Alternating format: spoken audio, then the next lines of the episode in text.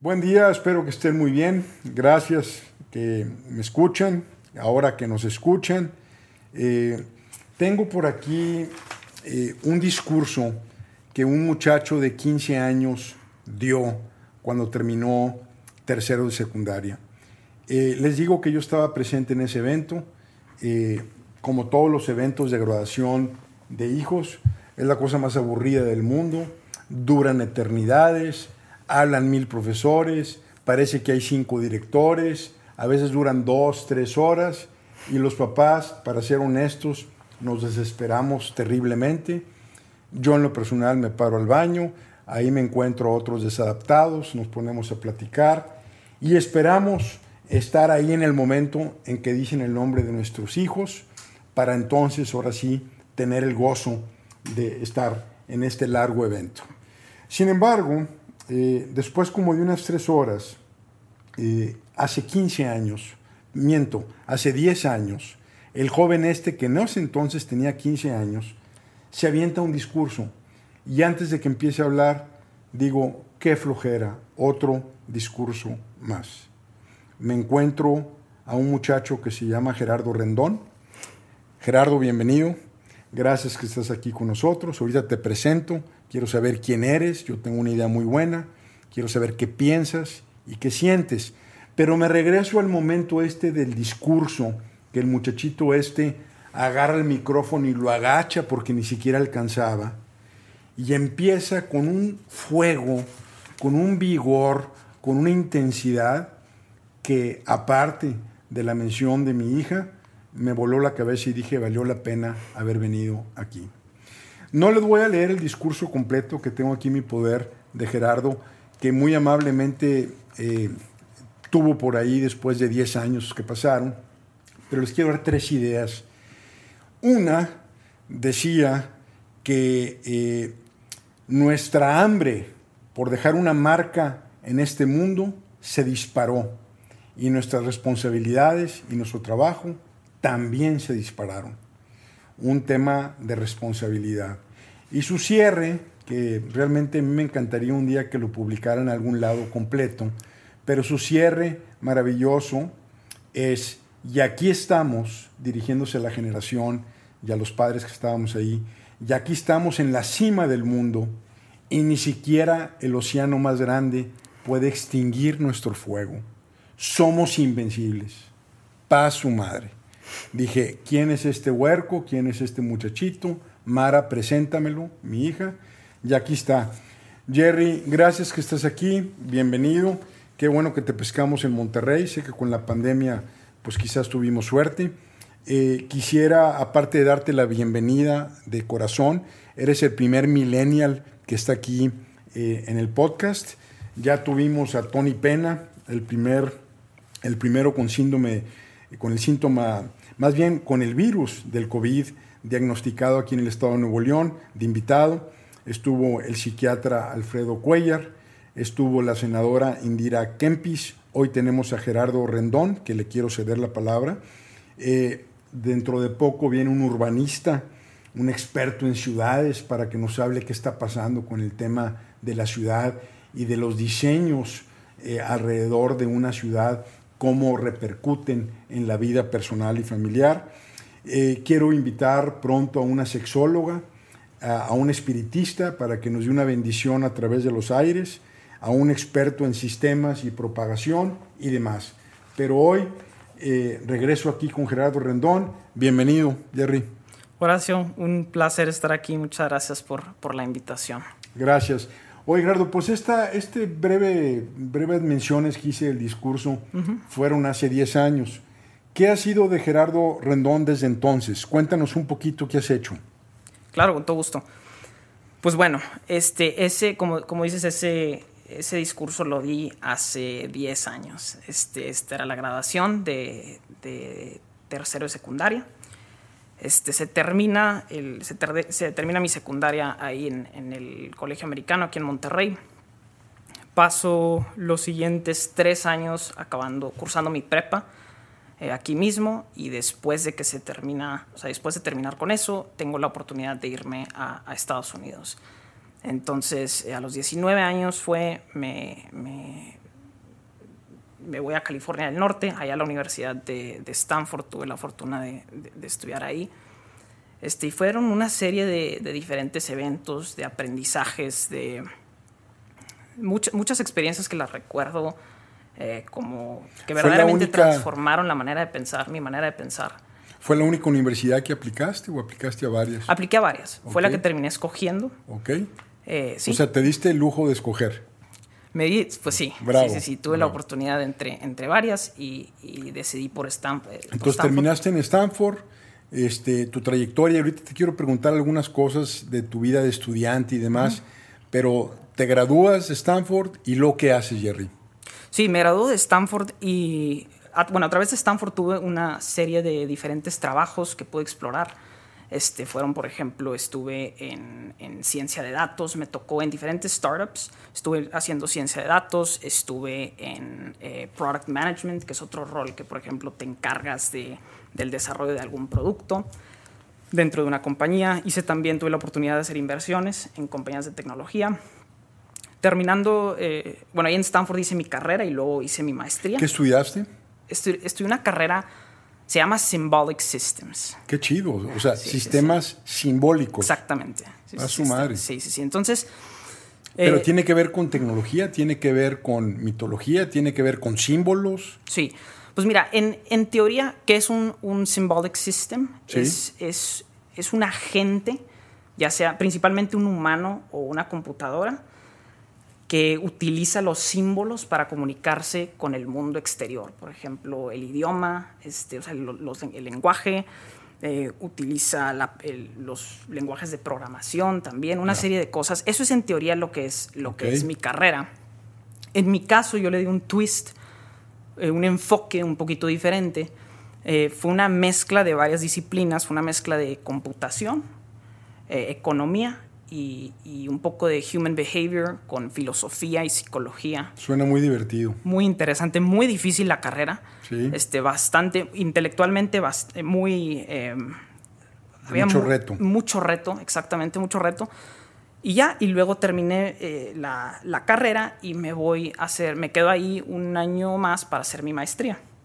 La maestría es en un campo, es, de cierta manera yo la, ve, yo la veo como una extensión de mi carrera este, una maestría que se llama Management Science and Engineering. Este es como ciencias administrativas y tecnología e ingeniería, una mezcla de, de, habilidades técnicas que puede desarrollar ahí. Este, mucho de estadística también, mucho de ciencia de datos, ese tipo de cosas. Entonces, una, como una extensión de las, de las disciplinas un poquito más técnicas que puede ver en mi, en mi carrera. Excelente, excelente. Muy bien. Eh, ¿Estás trabajando ahorita? Te dedicas, eh, platicábamos ahorita un poquito antes de arrancar, haces inversiones en compañías de tecnología, es correcto. Eh, ¿Estás viviendo allá y te viniste a Monterrey por la pandemia? Exactamente, así fue. Este fue a mediados de marzo, de hecho, que de un, casi de un día para otro agarré el avión y me vine, me vine para acá. Este, y aquí estoy, ahorita en, en Monterrey, actualmente sin fecha de regreso. Están muchos, muchas eh, compañías, muchos negocios allá cerrados ahorita y, por lo pronto aquí estoy disfrutando de, Monterrey, que fue la ciudad donde, donde nací y crecí. Perfecto. Eh, ¿Te ves en el futuro quedándote en Estados Unidos, Jerry? ¿O estás abierto a ver qué, te dice la vida? Pero ¿cuál, ¿qué idea tienes de eso? Claro, abierto, eh, abierto a ver, a, ver cómo se presentan las, las oportunidades, pero sí sí tengo la idea de regresar a, México, de agarrar mucho de los aprendizajes, de tomar esos aprendizajes de, que, de Silicon Valley y de la universidad de estos últimos 6, eh, 7 años que estuve ahí y, de aplicarlos, ¿no? Para ayudar a mi país, para ayudar a, la comunidad y a la gente que me rodea. Fíjate que en mis tiempos había un tema, creo que todavía es predominante, que se llama fuga de cerebros. Y yo tengo algunos exalumnos algunos profesores míos, yo mismo que estudié mis dos maestrías y mi doctorado en Estados Unidos, eh, por un momento estuve tentado a quedarme allá. este, y, bueno, pareciera que así como en India, que hay mucho talento de ingenieros y de financieros y de data scientists, eh, parece que están regresando a la India, que para mí es el siguiente China eh, en cuanto a potencial, aunque sea más torpe que China en eventualmente dar el brinco, pero pareciera que yo he escuchado mucho de, gente de tu edad que está pensando en regresar a México y me gustó mucho que dijeras para ayudar a México. ¿Es así? ¿Tú lo has visto? ¿Crees que es, lo compartes con alguien más o es más o menos tu idea solamente? De todo. De todo te ha tocado. Sí, de todo eso. Fíjate que eh, me ha tocado gente muy brillante que por sus circunstancias deciden quedarse allá en Estados Unidos. Me ha tocado gente que, que, quiere regresar a México. De todo ahí en la universidad me tocó de ambas cosas. O sea, conozco mexicanos que tienen pensado quedarse y vivir, y vivir allá en Estados Unidos. Este, y los entiendo, claro, se respeta 100% la decisión. Y también hay muchos que expresaron ese, esa idea de, de venirse aquí a, a, México de regreso y hacer algo, algo por Sí, aunque pareciera que el mundo ha cambiado tanto que las fronteras se borraron. Por ejemplo, yo trabajo con gente que está en Inglaterra que, y ahorita con la pandemia. O sea, parece que podemos trabajar con todo este sistema digital eh, donde borramos de facto en la praxis a la frontera pareciera que eso ya no es tan importante como antes. Sí, de, hecho, eh, hay ciertas cosas en el, o sea, por ejemplo, la, la, tecnología, hay ciertas cosas en el mundo que están haciendo, o sea, que están facilitando la, la comunicación entre, entre fronteras. Eh, obviamente la, la, tecnología, o sea, hay cada vez más vemos, por ejemplo, el eh, los trabajos remotos, los equipos remotos que están, tienen una oficina en Silicon Valley o en, en, alguna parte en Estados Unidos y otra este, en México o en alguna otra parte del mundo. También está, eh, también está el tema de que muchos inversionistas ahí en Silicon Valley cada vez más y más están invirtiendo fuera de Estados Unidos. Sí.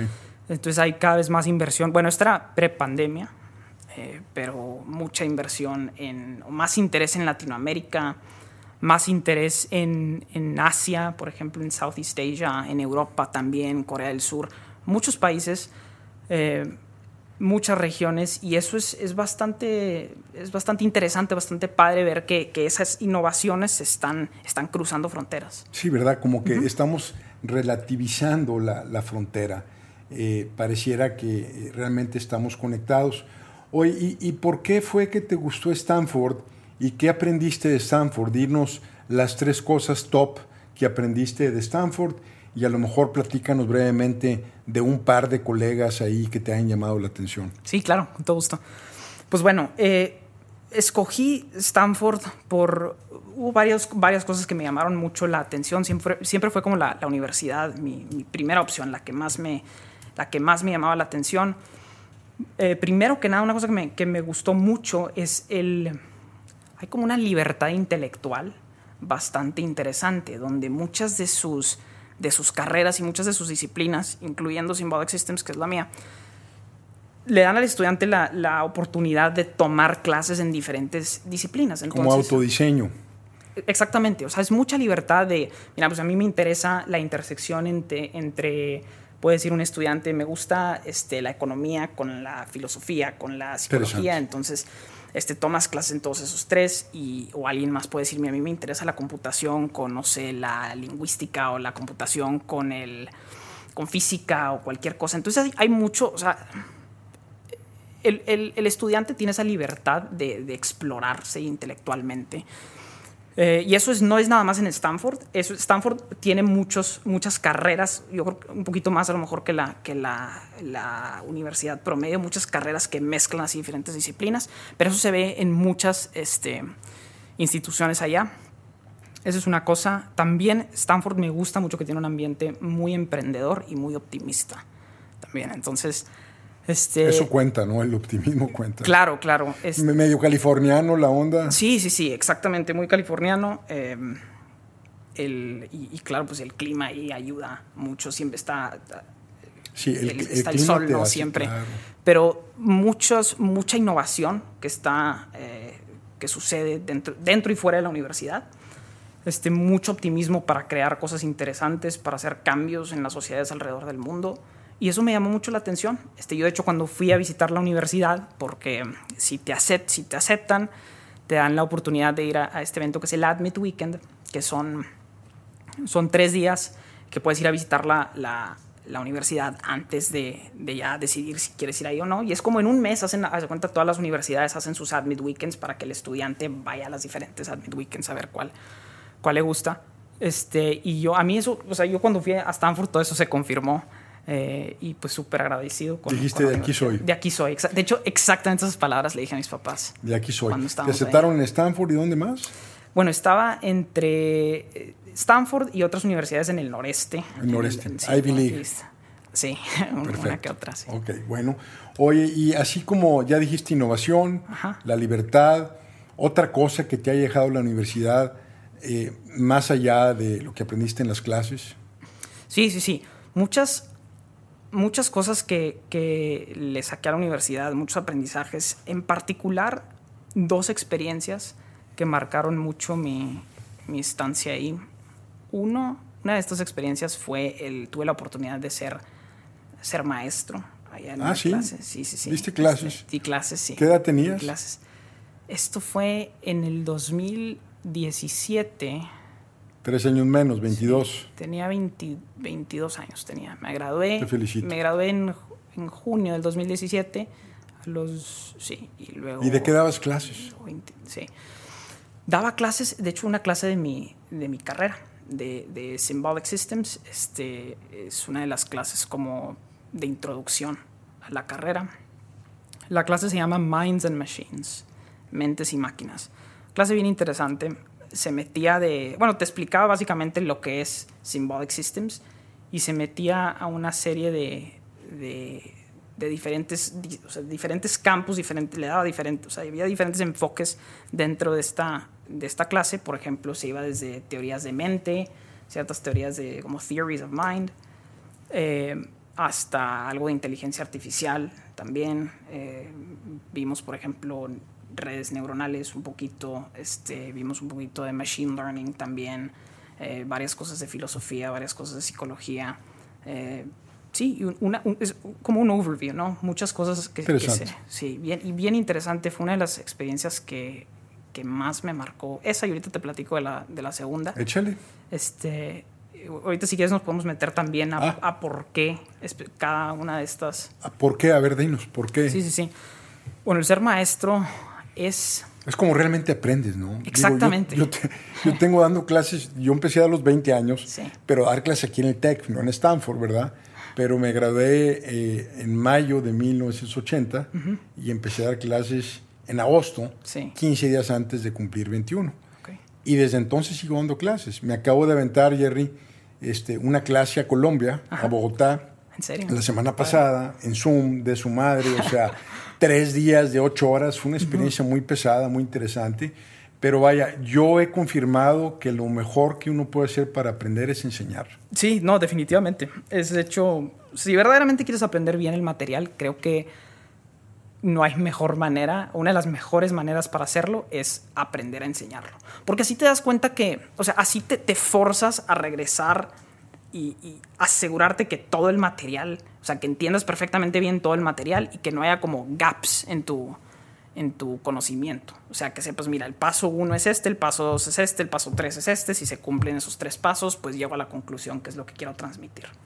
Entonces, sí, si verdaderamente quieres aprender algo eh, bien, dar clases es de, las, es de las mejores cosas que puedes hacer. Me ayudó también mucho para... Eh, poder tomar o para practicar este concepto de, de, tomar una idea complicada, una idea eh, que, o sea, una idea, por ejemplo, ciertas ideas que, que tratan diferentes disciplinas complejas. complejas, tratar de simplificarla y poder... Síntesis. Sí, y poder de cierta manera comunicarla al, al salón. Entonces, bien padre. ¿No te, da miedo? Por ejemplo, yo llegué ahí, todos los alumnos eran más grandes que yo. Sí. Yo no soy sudón, digo sudo, pero, pero me acuerdo que estaba sudando profundamente por el miedo de enfrentar un grupo, pues todos más grandes que yo. ¿No, no te da bueno, no te da miedo eso? ¿Al principio no tartamudeabas o algo? No, al principio definitivamente pues, no sabía lo que iba. Dije, híjole, me llego a, si, si no me sé algún concepto o algo así, o, si batallo de cierta manera y no, no, tengo las respuestas, pues es mi responsabilidad. Yo les estoy dando clases a estos y si a, estos alumnos y si me hace alguna pregunta que no sepa o, o si hay alguna cosa que, que, que, diga que, está, que sea incorrecta, pues por mí no van a estar aprendiendo bien. y luego hay alumnos que nada más quieren joder al, maestro. Ah, claro, sí, sí, quieren agarrar en curva. Me tocaron varios de esos, me tocaron. de su madre. En general no fue así, o sea, en general los alumnos muy abiertos. Muy abiertos, ayudando mucho a, o sea, ayudándose entre ellos Al proceso. a explicar, a explicarse entre ellos, este, aprender, sí, pero de vez en cuando, pero también tenía que estar pues muy preparado porque, porque este, pues eran temas complicados y era un grupo de... Daba dos clases a la semana eh, de 20 alumnos. ¿Reprobó a alguien? No. Bueno, a mí me tocó reprobar algunos porque de plano les imploraba, ¿sabes qué, güey? O sea, dame una razón para no, que no repruebes. Y era, eh, me duraba la culpa mucho tiempo. Entonces, el aprendizaje fue una de las cosas, Jerry. Sí, sí, sí, sí. Este, el ver, el ayudar al alumno también, una de las experiencias más como gratificantes poder explicarles de que, mira, así eh, funciona este tema, así funciona este otro tema, y luego este, verles cómo se les ilumina la cara cuando por fin entienden algún concepto. Bien padre. Sí, una experiencia que verdaderamente me transformó la vida. Yo quiero después eh, tomar otra vez eso, o sea, ser maestro después de, a lo mejor no sé si de tiempo completo o no, pero de cierta manera incorporar eso. Los, pues bienvenido. Yo tengo ya 40 años dando clases. Sí, bien padre. Ojalá que sí sea. Entonces hablabas de dos experiencias. ¿Cuál fue la segunda? Sí, este, entonces esa fue la primera. La segunda es una, un programa del que puede formar parte ahí en la universidad. Se llama el programa eh, Mayfield Fellows. Es un programa de emprendimiento.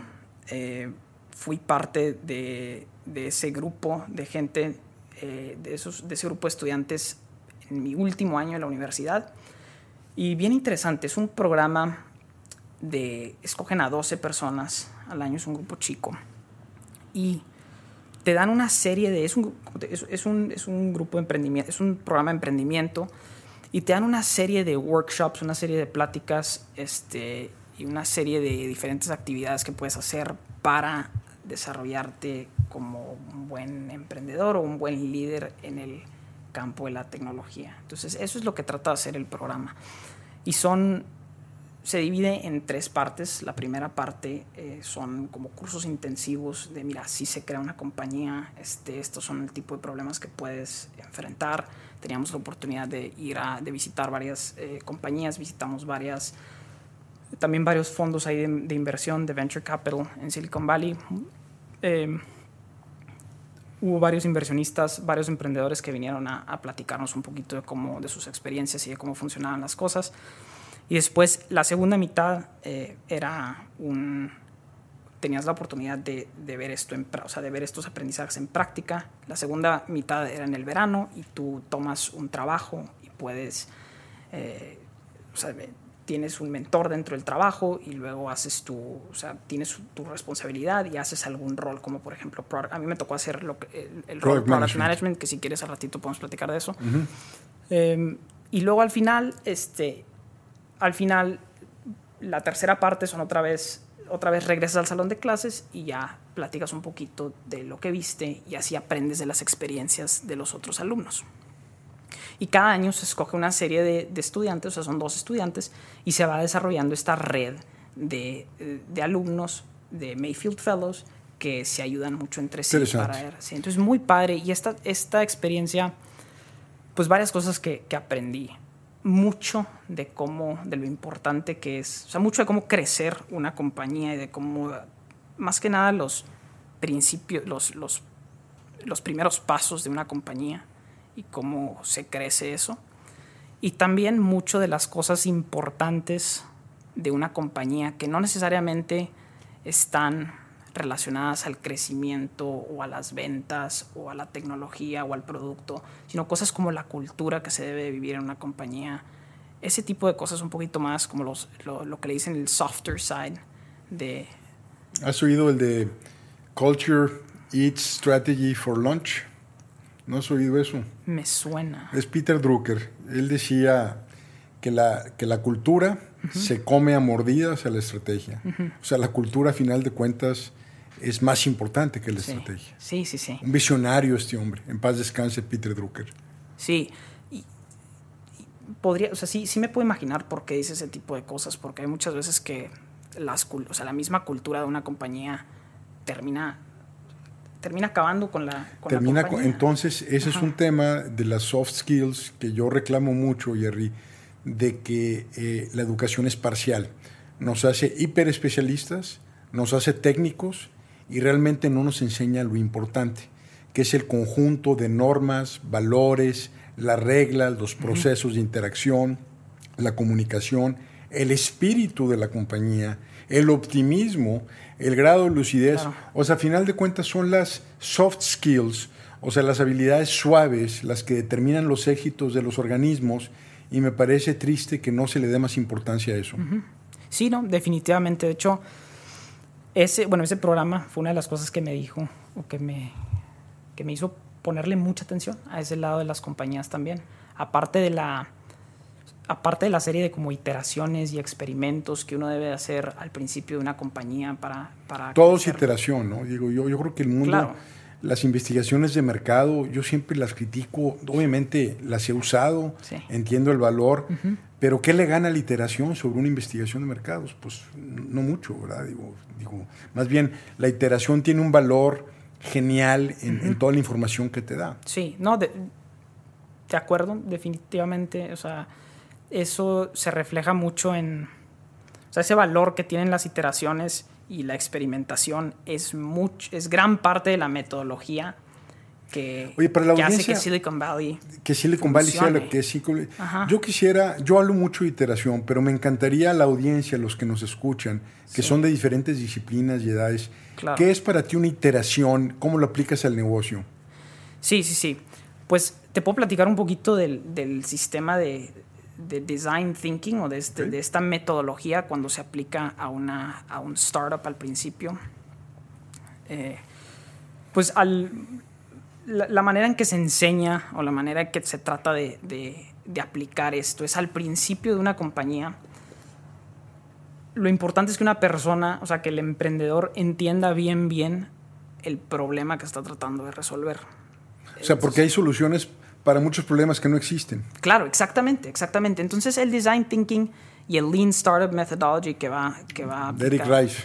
Sí, exactamente. Eh, aquí lo tengo. Sí, sí, sí. Este, una de las cosas que hace que es muy importante es que reduce el riesgo antes de lanzar tu producto.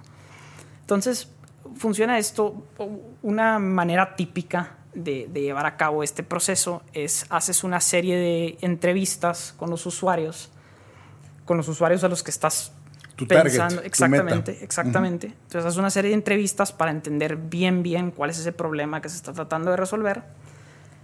Y eh, el usuario te va dando feedback, te va dando retroalimentación. Tú vas, tú tomas en cuenta eso y luego te sientas con toda, tu, estos, toda esta información que, que tienes después de tu exploración. Te sientas y te pones a pensar cuáles son las diferentes soluciones que a lo mejor podrían entrar para resolver, resolver este problema. Entonces, empiezas con un prototipo sencillo. Muchas veces ni tiene que, o puede ser un, prototipo que lo haces con papeles y con, eh, con papeles y con lápices y con este, marcadores. O sea, súper sencillo, nada más para transmitir lo que es el, como la idea de la innovación. Lo, lo concretizas, lo haces tangible. Exactamente, lo haces tangible y se lo presentas a los usuarios y luego recibes más retroalimentación y luego cambias. Vas adecuando. Vas adecuando, cambias un poquito el prototipo y esas son las iteraciones. Entonces vas cada vez más. Como ensayo 1, ensayo 2. Exactamente, vas, vas cambiando el prototipo hasta llegar a un producto que te dé un poquito más de convicción. Y ya que tengas ese producto, ahora sí dices, mira, creo que esto tiene mucho potencial, ya encontré el grupo de, gente al que le voy a entregar. relevante. Este, exactamente, ahora sí me voy a meter más a fondo a desarrollar un producto un poquito más completo. Fíjate que eh, en, mi época, este, que, uh, como dicen, ¿no? Este, pero eh, venimos después de la Segunda Guerra Mundial, eh, la, situación del contexto era que la oferta era menor que la demanda. Entonces lo que producías se vendía. O sea, era, fue un viraje completo hacia los productos de consumo, se junta con el sistema capitalista, con el fin de la guerra, y ahora estamos en una situación inversa. Ahora eh, eh, la oferta es mayor que la demanda, hay sobrecapacidad instalada en el mundo y entonces el reto del design thinking, el reto del prototipar o del iterar se hace mucho más relevante. Sí. Entonces en aquellos tiempos uno producía para vender, ahora es vendes para producir. O sea, se volteó completamente la cuestión. Sí. Entonces, yo creo tengo, tenemos una audiencia de emprendedores. Ajá. Hice un podcast de emprendedores este, Sí. anteriormente. Entonces, me parece muy importante este tema para toda la gente que quiere poner un negocio, todos los emprendedores de corazón. Está entonces, Gerardo nos está hablando aquí de lo que es la iteración Sí. y de la importancia. Sí, súper importante la iteración. Eh, creo que tradicionalmente, y Horacio, tú, tú tienes más experiencia que yo en, en hacer consulto, en consultoría de negocios, entonces corrígeme si, si, si sientes que no estoy en lo, o sea, diciendo lo, lo que, cómo son las cosas, pero antes, o, o la manera más tradicional de hacer, eh, de llevar a cabo una empresa o de empezar algún proyecto es muchas veces con un business plan. Sí. Eh, con, un, con un business plan que se hace muy por adelantado, sin necesariamente comunicarse con la audiencia, con el Sin usuario. iteración y sin, iteraciones. engagement, sin conexión con el mercado meta. Entonces es algo de lo que estabas hablando hace rato, que no hay, o sea, puedes desarrollar un producto, pero no hay un mercado para comprarte ese producto, entonces te, te- te puedes pasar meses, años diseñando tu business plan, tu, tu estrategia de negocios y luego lo lanzas el producto por fin y, te, y sientes que, y, y pues no hay nadie, no hay nadie que te vaya a comprar ese, ese producto. Entonces el design thinking, este, este concepto de las iteraciones y de la experimentación es importantísimo y es una de las cosas que hace que las compañías en Silicon Valley y las compañías de tecnología puedan crecer tan rápido eh, y puedan ser muy acertadas con la- muchas veces con la, en su manera de hacer las cosas. Fíjate, otro, otro tema, eh, en el tema de la iteración, eh, los emprendedores o las acciones que las personas tenemos, eh, a veces nos da miedo el fracaso. Entonces, este, aquí hay un tema de no me, no me arranco, no me arriesgo, no me expongo, porque Sí. si fracaso, qué oso, qué vergüenza, me va a cortar mi novia, este, me van a sacar la lengua, Sí. van a decir que soy un loser. Entonces yo mejor no hago nada. y el proceso de iteración te dice exactamente lo contrario. Exacto. Fracasa muchas veces muy rápido, no tan caro, aprende Sí. y lánzate. Entonces pareciera que eh, hay emprendedores crónicos que ponen muchas empresas, eh, ponen quizás 100, pero la verdad es que que le peguen a una es suficiente. Claro. De hecho, el modelo de, Sil- de- del inversionista en Silicon Valley es exactamente eso. Este, le voy a pegar con que le peguen a una de las miles de compañías. O sea, con que le pegues a una de 10, por ejemplo, y esa compañía sea un exitazo, eh, se regresan el, el dinero de- del fondo. Eh, y es lo mismo en este caso, es el mismo, lo mismo en este caso de- del emprendedor. Es, trata mil cosas, eh, experim- haz, este- haz experimento uno, haz experimento dos, tres, y, hasta, y una vez que encuentres algo, te vas a dar cuenta que valió la pena hacer todo ese, Definitivo. todo ese proceso. Sí, entonces, eh, sí, muy importante ese lado. Muy de- bien, Jerry. de Oye, y en Stanford me imagino que hay personajes de todos tipos. Sí, Tú eres uno de ellos, sin duda, ¿verdad? Este, cuéntame de uno o dos Sí. así peculiares. ¿Qué nacionalidad? ¿Qué hacían los güeyes estos? Sí, pues hubo varios que hay muchos, muchas personalidades ahí eh, de todo tipo, mm, pers- personas muy, muy interesantes. Este, a mí me tocó hacer muy buenas amistades ahí en Stanford y contigo estoy muy agradecido con la universidad por, haber darme, dado, por haberme dado la oportunidad. Pero sí, dentro de entre esas eh, amistades y, y relaciones hay gente bien, bien interesante. Y hay varios que se me vienen a la mente. A ver, Uno es un amigo que conocí el primer año que estaba ahí. Este, entonces, este fue, fue en el 2013. Todavía sigo en, en contacto con mi amigo. Es un amigo de Holanda. Es un amigo Holandés. holandés, sí. Eh, este amigo le gusta mucho vivir como en, las, en los extremos de la vida. Él dice, mira, yo me voy a dedicar a, estudiar y estudia y no hace nada más y se mete 100% al estudio y punto. Y ahora dice, me tocan estos meses de relajarme y reflexionar. Y se pone a relajarse, a reflexionar y se le avienta dos o un tiempo creo que quería leer, o estaba leyendo un tiempo tres libros al día, este, en un periodo así después de, haberse graduado, se tomó uno de estos periodos así como de relajación y de reflexión e hizo eso. Eh, lo interesante de, de, este amigo mío es que, bueno, es sumamente inteligente y, y, aparte muy buena persona, pero me acuerdo cuando lo conocí al principio, este, estábamos ahí en mi, en mi primer, o sea, la, la, primer, el primer lugar, la primera residencia de, de Stanford, donde estuve, y él vivía ahí conmigo, y me dijo que se iba, que iba a estudiar cuatro carreras. O sea, nomás cuatro. Nada más cuatro, sí. Nada más cuatro. Este, y se aventó, bueno, de hecho fueron dos carreras y dos maestrías. Ok. Entonces acabó con cuatro diplomas.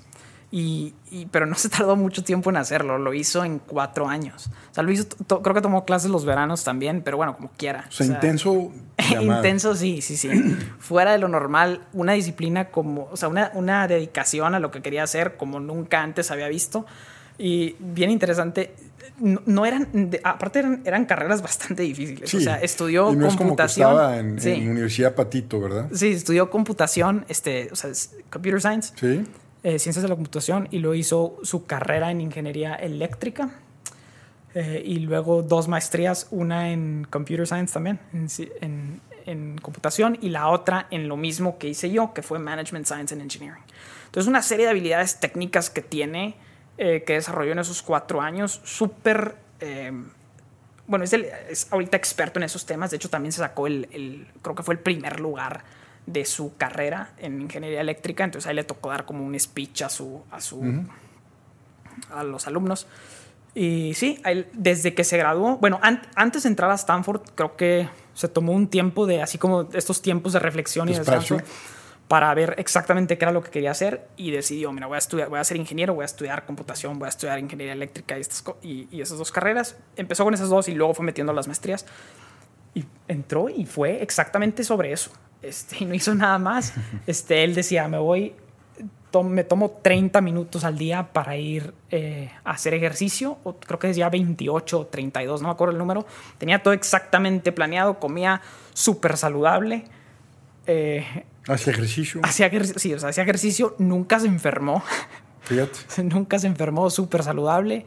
Y se graduó, se graduó de la universidad y ahora está está desarrollando, lleva ya creo que dos años y medio desarrollando su, su propia compañía, está construyendo unos robots allá, regreso, de, allá en Holanda. Wow. De vez en cuando hablamos, súper interesante. Oye, una, una pregunta, sí. por ejemplo, lo que tú has hecho Ajá. lo que hace tu amigo este sí. Fascinante. Sí. Este, si un día viene a Monterrey, te lo traes aquí al claro, podcast. Claro, gusto. Sí. Este, eh, demanda unos logros como los que han obtenido ustedes o como los que hemos obtenido quizás algunos de nosotros en algunas otras ramas, un nivel profundo de concentración, eh, una especie de, de, compromiso de decir, así como tu amigo, voy a correr 28 minutos, voy a comer sano, sea, esa fuerza de voluntad, ese fuego personal, sí. esa disciplina, la mayoría de nosotros batallamos eh, para tener ese nivel de concentración ¿A qué lo atribuyes? Ah. Es tu opinión, e, es una sí. pregunta quizás muy injusta, este, pero tengo curiosidad de saber cómo le hacen. Y conozco varios amigos. Yo tengo un amigo que es doctor en finanzas, Daniel. Me, me impresiona su nivel de concentración y de profundidad. Sí. Y la mayoría de nosotros estamos en un mundo que ahora es mucho más disperso, mucho más de interrupción con el teléfono, claro. sí, sí, bip, bip, bruta, todo el mundo vibra, todo el mundo tiembla, todo el mundo... Entonces, ¿cómo le hacen para, para tener ese nivel de concentración y de foco? Uh -huh.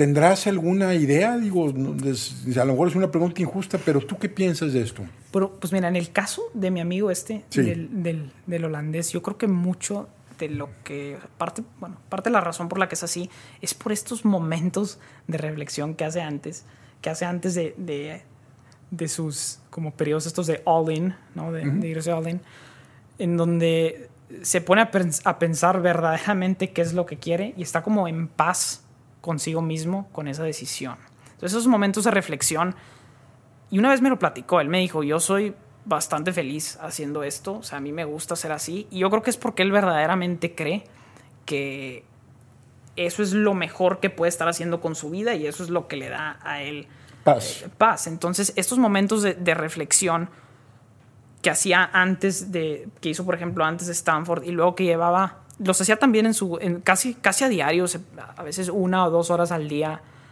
se ponía nada más a pensar.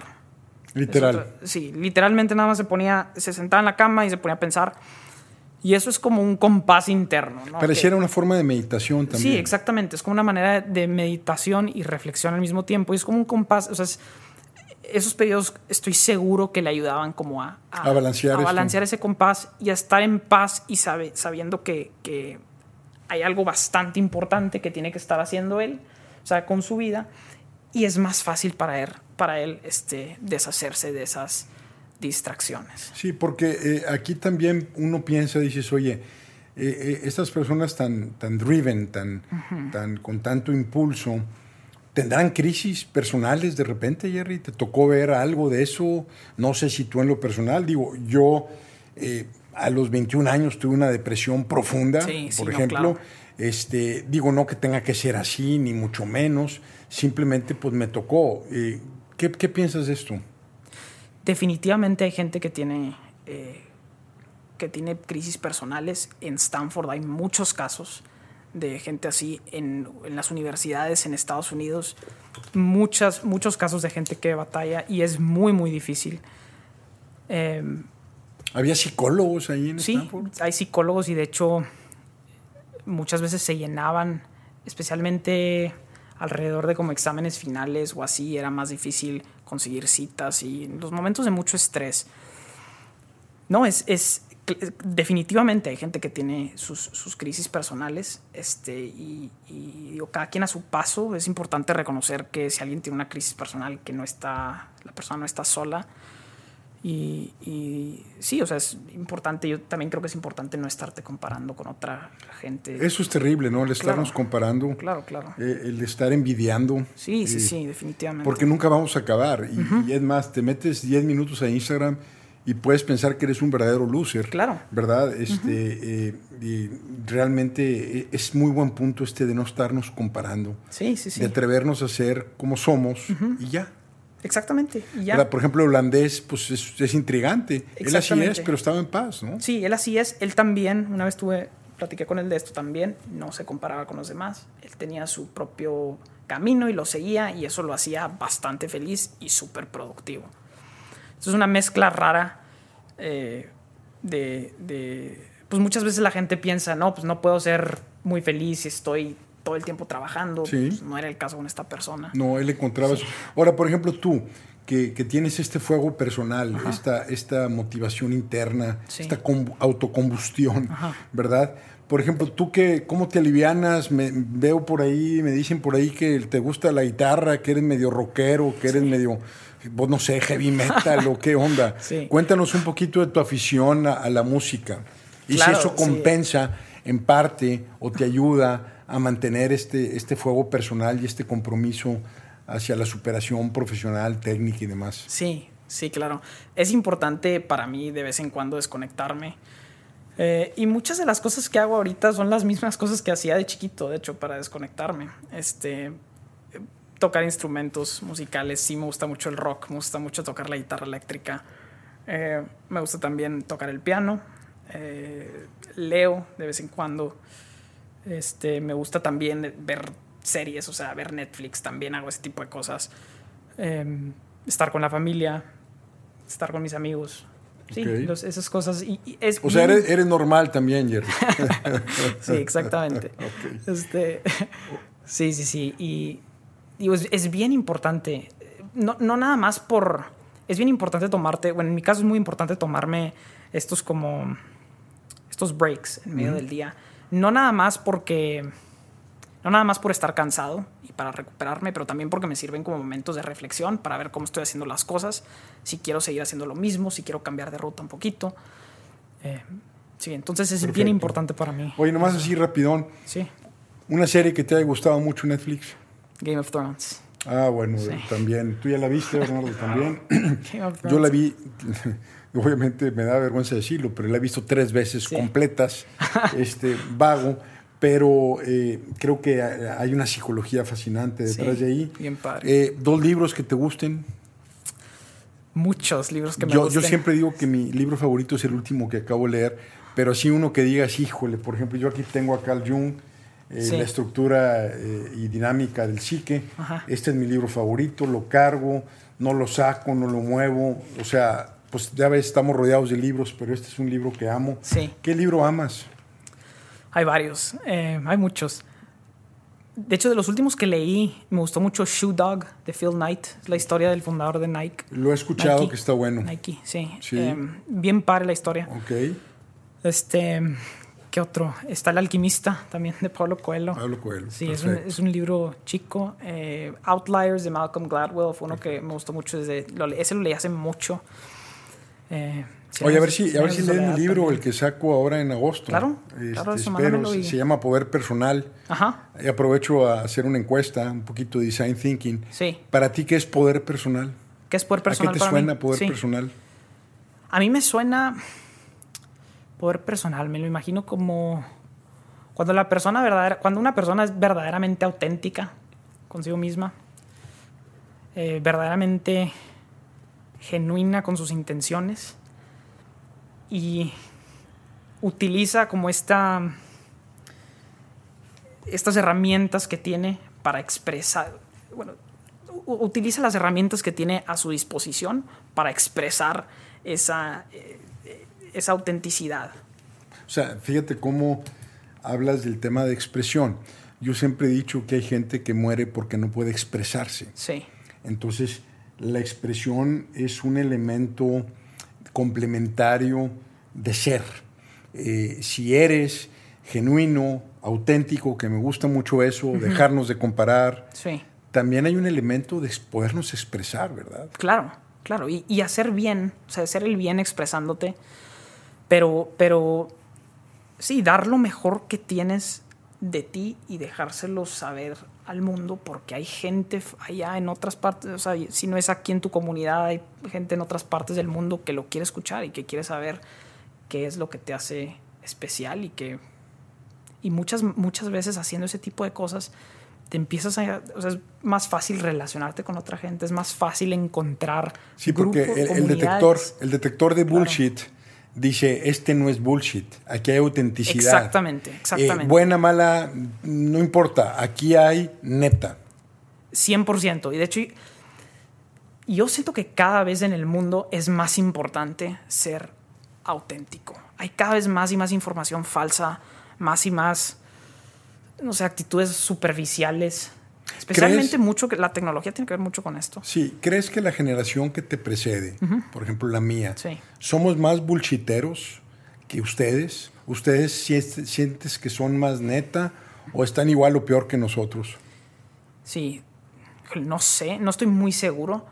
Eh, es, una, es un tema complicado, pero lo que sí creo que te puedo, que puedo decir es que hay a lo mejor más avenidas, más herramientas que tenemos, como el social media, por ejemplo, para hacer, o que más fácil empujan a la gente a comportarse de cierta manera falsa y esas, o, o más superficial. Y esas herramientas las tenemos, pues crecí, mi generación creció con esas herramientas. ¿Qué piensas? ¿Está conectado esto último con los algoritmos? Con los algoritmos. ¿Crees que el algoritmo refuerza tu bullshitez. Es decir, si ves, si ve el algoritmo o percibe que tú tienes una propensión uh -huh. a X, entonces el algoritmo te va a seguir alimentando la bullshitez. Y yo siempre he dicho que nos hace hiperespecialistas y nos quita sensibilidad a otros puntos de vista y facilita el autoengaño. Los, los algoritmos, los algoritmos. Sí, nos inflan. Nos inflan. Lo que sí te puedo, bueno, el hay muchísimas aplicaciones de diferentes algoritmos en, en, el, en, el cambio, en, el, en la tecnología y en diferentes compañías. El tema de machine learning y de aprendizaje, o sea, que es el aprendizaje de máquina y aprendizaje de las computadoras, definitivamente si ven que hay alguna persona o si ven que hay un grupo de personas que está reaccionando de manera, o sea, que está, por ejemplo, eh, clicking. clicking exactamente a ciertos anuncios, ya sean falsos o, o ya sean superficiales o que verdaderamente tengan valor, lo que sea, sí van a, o sea, sí te van a seguir mostrando ese tipo de, de contenido. Entonces, pues sí, los algoritmos, o sea, específicamente el machine learning sí y, y, no. O sea, si ven algo falso que está, o algo superficial que está teniendo éxito, exactamente lo van a seguir promoviendo. Promoviendo y viceversa. Y viceversa. Oye, eh, ¿cómo ves a, a, México? ¿Qué, ¿Qué, qué, qué, piensas de este país que heredaste? ¿Eres mexicano todavía? Sí, mexicano. ¿Cómo lo ves? ¿Cuál es tu opinión? Me encanta México. Nací aquí, en, nací aquí en Monterrey, aquí crecí, aquí estuve hasta los 19 años y como te decía antes, es bien padre regresar ahorita y tener esta oportunidad de, pues, volver a, a, donde crecí y de estar, de reconectar con esas amistades. México, México tiene mucho potencial, hay mucha, yo creo que la, hay mucho talento de la gente me ha tocado, así como, como me ha tocado conocer gente brillante allá en Silicon Valley, también me ha tocado conocer gente muy interesante aquí en México, gente eh, muy dedicada, gente que quiere salir, salir adelante y es cuestión de, de, empoderar a esas personas para, para... A ver, vamos a ver, Jerry, y, qué tal si fueras presidente? Digo, pues, vamos a platicar así nomás. Sí. Dos, tres cosas que les darías énfasis. Sí, pues a mí me encantaría ver a un México más, a lo mejor un México un poquito más digital. Más digital. Más digital. Y no me refiero necesariamente a que la gente pase más tiempo viendo aplicaciones. Los procesos, los sistemas. Sí, me, me, gustaría ver un México más, que utilizara más el poder de la tecnología para hacer cosas, para hacer, para hacer el bien, que haya más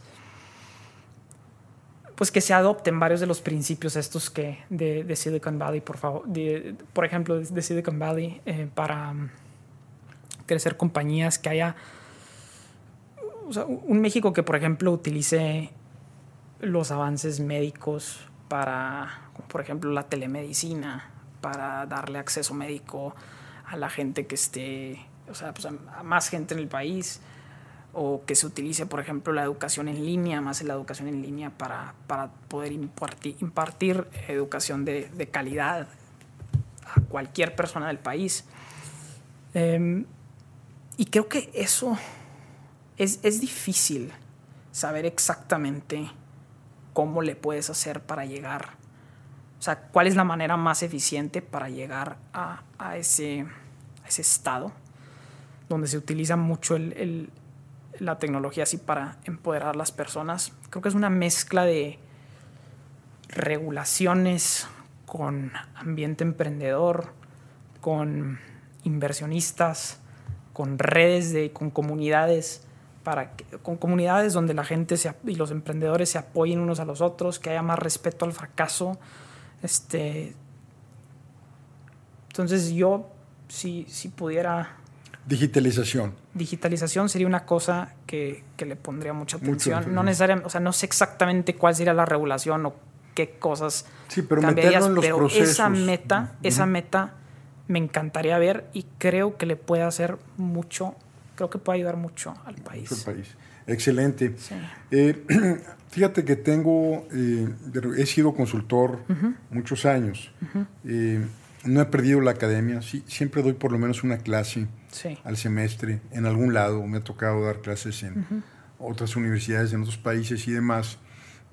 y ahora eh, el tema, doy asesorías personales, consultorías uno a uno.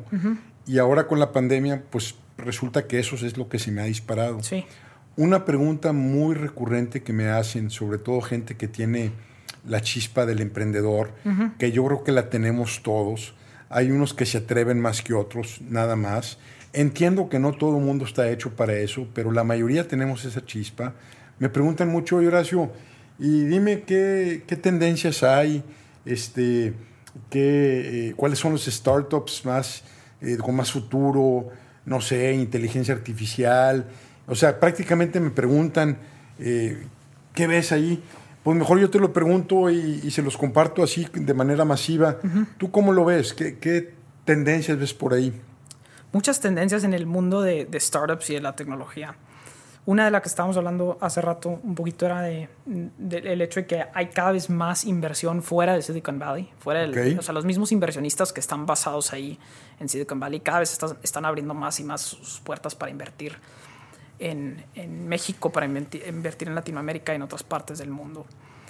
Veo tendencias, por ejemplo, en el campo de salud, esto que estaba mencionando hace ratito, el, el, la telemedicina, bien importante. Creo que es algo que vamos a ver, vamos a ver eso cada vez más y más en los, en los años que, que vienen. O sea, ¿qué es la telemedicina? Es cuando puedo hacer, puedo llevar a cabo una consulta médica o, o, algún diagnóstico así de manera remota. remota. Entonces, por ejemplo, una consulta a través de un celular eh, a, través de, y con el mejor médico que está ubicado en... Claro. Y también con, con, los médicos que son, porque ahí puedes integrar mucho este concepto de, de, datos y, y, personalizar un poquito más la experiencia y conectarte con un médico que esté, que sea, especie, o sea, que sea especialista en, en eso, en, en, tu condición. el mejor del mundo. Exactamente. Entonces, eso creo que tiene mucho potencial, tiene mucha mucho potencial la educación eh, en línea también. O sea, por ejemplo, hay compañías en, en Indonesia, hay compañías en, en India eh, que están democratizando el acceso a la educación. Y es muy interesante ver eso, muy padre, porque cuando tienes, por ejemplo, una, una compañía así de, educación que está impartiendo eh, clases con un, o sea, a través de tu dispositivo móvil, pues cualquier ineficiencia del sistema, cualquier cosa, es, se vuelve medio irrelevante porque llegas directamente con el consumidor final, con la, con la persona que tiene acceso al, al, dispositivo móvil, que cada vez hay más y más y más. Y esa persona está recibiendo una excelente educación. Entonces, espero, bueno, creo y espero que cada vez veamos más y más de eso también. Eh, el tema de machine learning, de aprendizaje de máquina, inteligencia artificial, todo eso va a seguir creciendo en, en, las diferentes industrias. Creo que también ese es un tema que se debe de ver con, con, o sea, con cuidado, porque pues también tiene mucho potencial de, de disrupt, ¿no? De hacer... El dark side. Propaganda. Sí, entonces es importante que eso se vea con cuidado, pero, pero sí, así hay, hay muchos trends que están, que tienen, muchos trends, muchas herramientas que si se utilizan bien pueden ayudar muchísimo a un país. Mira, uno de los reclamos que yo hago, que yo soy co-creador de, las cosas que reclamo, porque finalmente soy mexicano, pero son los mismos millonarios de siempre. Es más, agarras una revista de expansión donde vienen los 20 hombres más ricos de México y parece una publicación de hace 20 años. O sea, es lo mismo siempre, una minoría chiquita, este, y, obviamente pues hay un tema de corporativismo, de una especie de eh, alianza peculiar, macabra, siniestra entre la iniciativa privada y, los gobiernos en turno y demás. Yo creo que la digitalización tiene la capacidad de ser altamente disruptiva para bien. Sí. Eh, ojalá que un día hubiera un fondo bueno, serio, decente. Este, hay muchos, hay que decirlo, pero pues son los mismos que son los dueños, donde realmente estuviera apoyando a emprendedores eh, digitales, por llamarles de alguna forma, y que realmente este país pueda dar el brinco en, su metodología. Eh, yo creo que hay un potencial enorme. El talento de los emprendedores es igual que en cualquier parte del mundo. Eh, hay mexicanos con muchísimo talento los vehículos no están. Si algún día quieres poner este, un fondo fregón así, yo te ayudo, yo le entro. Si un día quieres poner algo de educación, yo le entro también. Creo que ahí está realmente eh, mucho del futuro de México. Sí. Este, hoy te quiero preguntar muchas cosas, pero pues tenemos que ir medio cerrando el tiempo. Sí. ¿Tú me quieres preguntar algo a mí, Jerry? Pues me interesa mucho conocer un poquito más de tu, de tu doctorado, de tu PhD. ¿Qué fue lo que te, te llamó la atención? ¿Por qué hacer un PhD? ¿Qué, te, ¿Qué, fue lo que viste? Me encantaría si me platicas un poquito más. De pues mira, eh, estudié la carrera de administración sí. eh, y luego una maestría en administración. La hice aquí en la Universidad de Texas en Austin. Eh, y yo quería estudiar un doctorado para poder dar clases en cualquier universidad del mundo. Sí. Este, se me antojaba Stanford también. Ah, no hay que tener metas modestas, ¿verdad? Eh, y, y, cuando estaba la opción de irme otra vez por administración o algo completamente diferente, dije, no, eh, eh, no quiero ser un hiperespecialista y yo creo que el experto más competente es el que es el menos especializado. Eso es lo que yo pienso. Entonces dije, ¿realmente qué me gusta? Pues a mí me gusta la psicología. Entonces, y me gusta la mitología. Y un día, eh, en mi confusión vocacional, que he tenido mucha confusión vocacional, he estudié arquitectura, estudié leyes, estudié eh, psicología, eh, finalmente administración, mercadotecnia.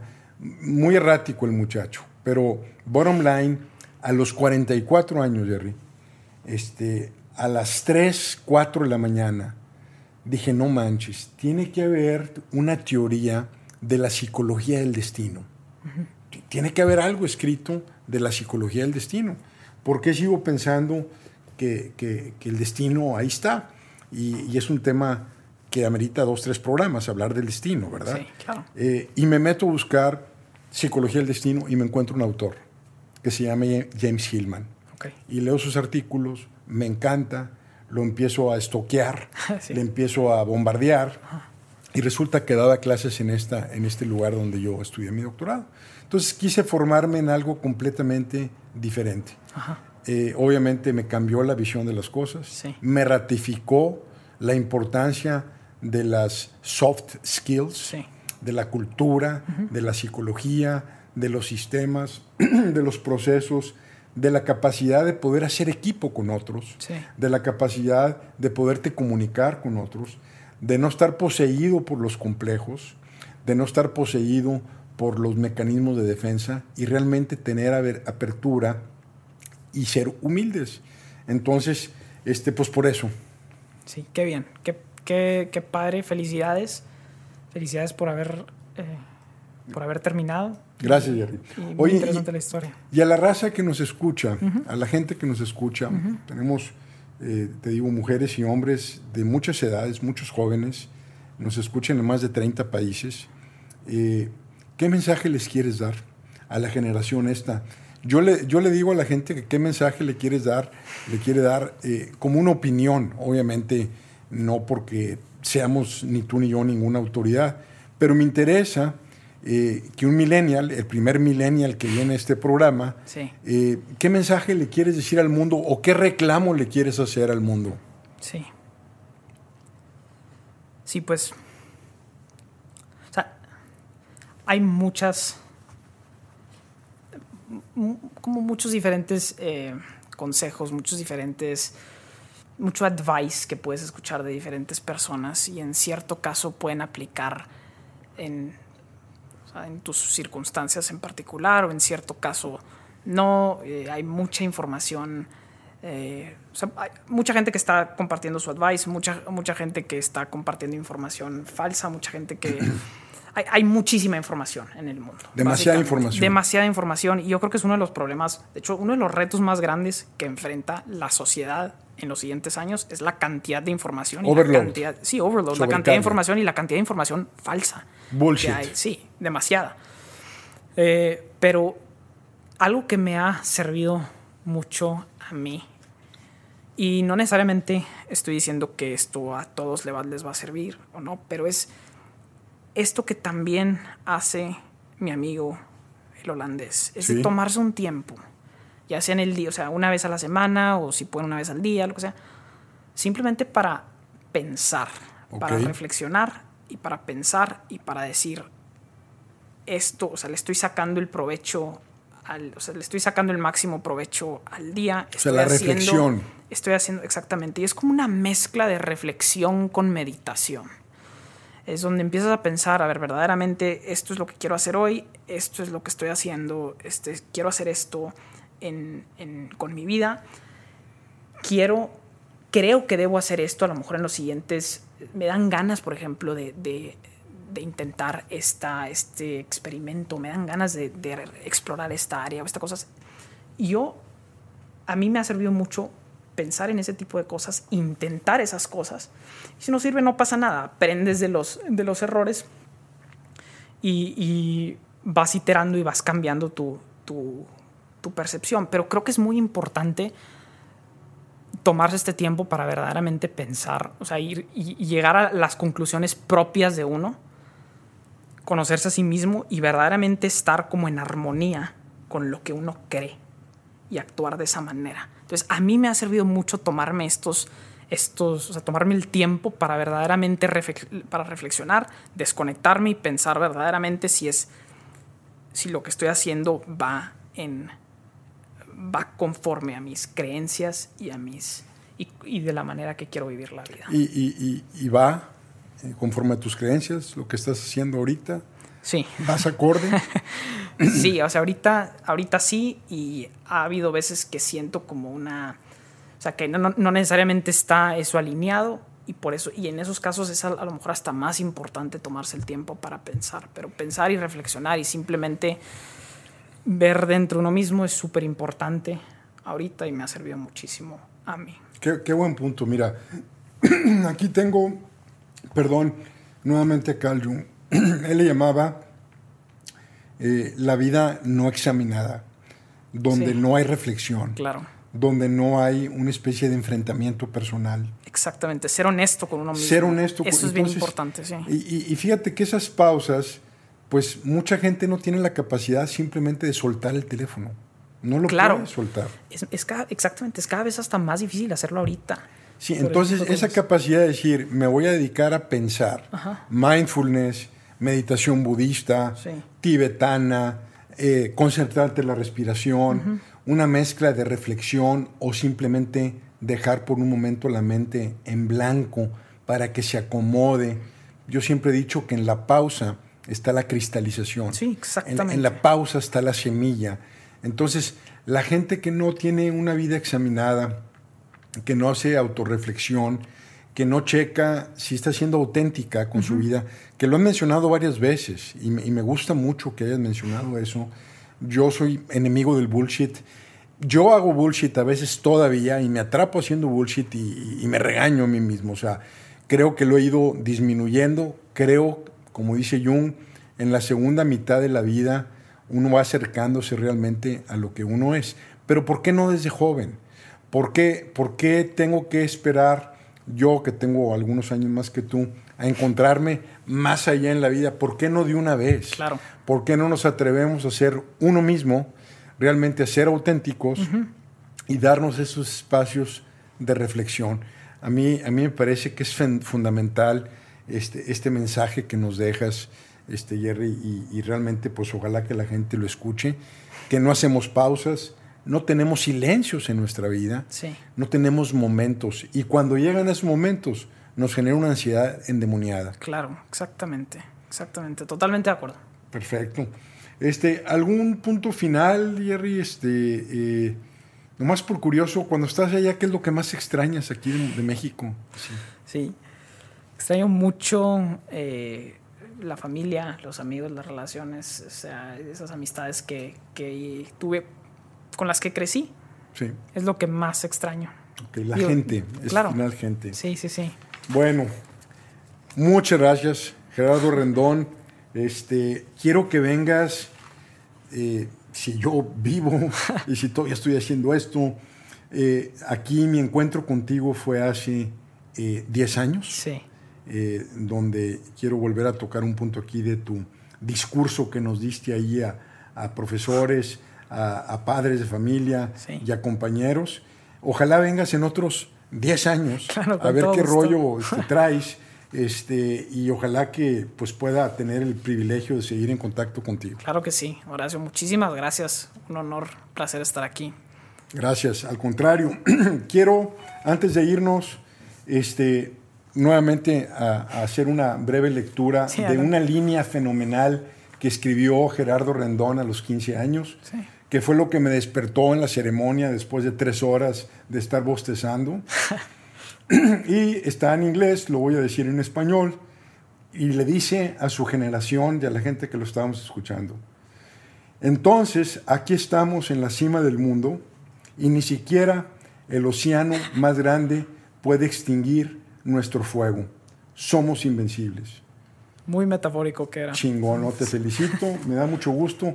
Esta autoestima es la que necesitamos. Necesitamos foco en nuestras metas, enfoque, necesitamos meditar y necesitamos darnos a otros. Bienvenido otra vez, Jerry. Muchas gracias. Muchas gracias, Horacio. Como, como tengo un placer y, y, hay que seguir en contacto. Hasta la próxima. Saludos a tu amigo el holandés. claro que sí. Yo eh, dile que estuvimos hablando de sí, él. Sí, le voy a decir. Órale, pues. Gracias, Bernardo. Gracias. hasta, hasta pronto. Hasta la próxima. Bye, bye. Muchas bye. gracias.